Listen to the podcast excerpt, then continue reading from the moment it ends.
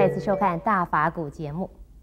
在佛经里呢，常把心比喻为牛，并且呢，教导大众如何降服、调柔自己的心牛，好安住自己的心。那么，为什么佛经中要把心比喻为牛，而不用其他的动物来代替呢？人们又该如何来驾驭、调柔自己的心呢？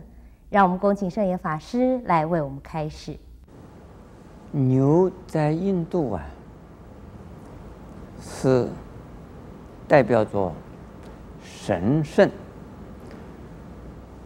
你们如果啊，有人去印度这个旅行啊，在德里的街上，或者是呢，在这个这个瓦拉纳西那个城市里边的街道上，都可以看到一只一只的牛在那边呢。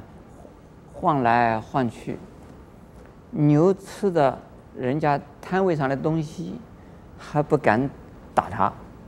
就买菜的人，菜摊子上啊，这个牛跑着来吃菜，那只有把菜篮赶快搬走，他也不能够赶牛打牛。嗯，在印度呢，这个牛是叫圣牛，牛啊，就是代表着神的化身。这是啊，在印度啊，动物里边，特别是对牛啊看重。另外，在佛经里边呢，至少有几个地方啊，可以看到佛对于啊人的修行呢是这样子的比喻的，说我们对自己的心要照顾好哦，心呢。就像一条一条牛一样的牛啊，一边工作啊，一边就像吃路边的草的。因为有这个印度的牛啊，有的是放到外边，就是神牛；有的是工作的牛，工作的牛就是拉车子的，也是啊，呃，可以驮东西的。那么这些牛呢，一边工作啊，一边会吃路边的草的，甚至于会吃路边的庄稼的。我们台湾的牛好像也是这样子，台湾的水牛，那么在这个印度啊，不是水牛，而是呢，这是黄牛。那个 我们台湾的水牛啊，一边耕田，一边也找在找草吃的，所以佛呢。就是啊，要修行的人照顾自己的心呢，就像一个牧童来看牛一样的，要把这个牛的这个牵鼻子的那个绳呢牵得好好的。牛要吃草，就把它拉回来，然后牛不工作了，这个拍拍它的屁股，或者是打它一鞭子，这个牛啊就往前呢又走路了。所以佛经里边呢，有这样的比喻了，说我们修行的人要照顾自己的心，就像牧童来照顾吧自己的牛一样，不要让它随便的偷草吃，而要它不断的呀努力的工作，就是我们心要好好修行。不要懈怠，这个是啊一个比喻。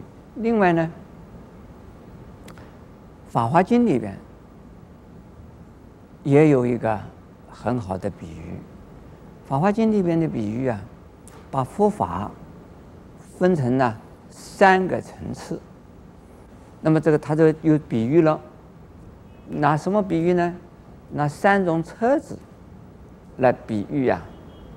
这个是这个啊小圣、大圣，还有个啊福圣啊，一共三圣。那它是哪里三种车子呢？第一种是啊羊车，第二种啊是骆车，第三种啊是啊叫大白牛车。羊车就是一个小车子。只能坐一个人。骆车，这个是印度的路啊，这是大路，不是一点点的小的麋鹿啊。那个骆的车子啊，就能够载的人多了。然后福胜，福胜呢，它是啊没有边际，这个它的大小是无限的，并不是啊有一定的范围了。那是啊，佛是啊最大的，容纳容受广度啊所有一切众生的。因此呢，以形容牛，形容什么？形容佛的心，形容佛的力量，形容佛的悲愿。所以是我们呢要修心呢，修行呢要。就像像完成呢牛车的那个等级，还有在佛经里边也是《法华经》里边讲的，他说所有的一切的这个车子啊，都是方便的，都是呢一种啊暂时性的。在诱导不同的众生呢，出离三界，出离苦海。因为有的众生喜欢羊车啊，有的众生喜欢骆车呀、啊。他看到牛车他就怕啊，他不想去，不想上去啊，他不敢上去啊。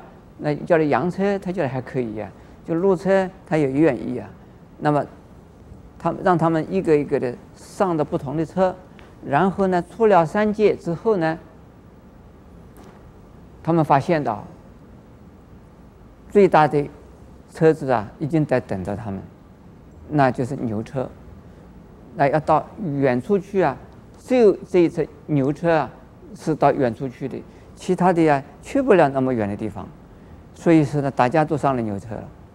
那也可以怎么讲，牛是代表着佛的成佛的一条啊大路。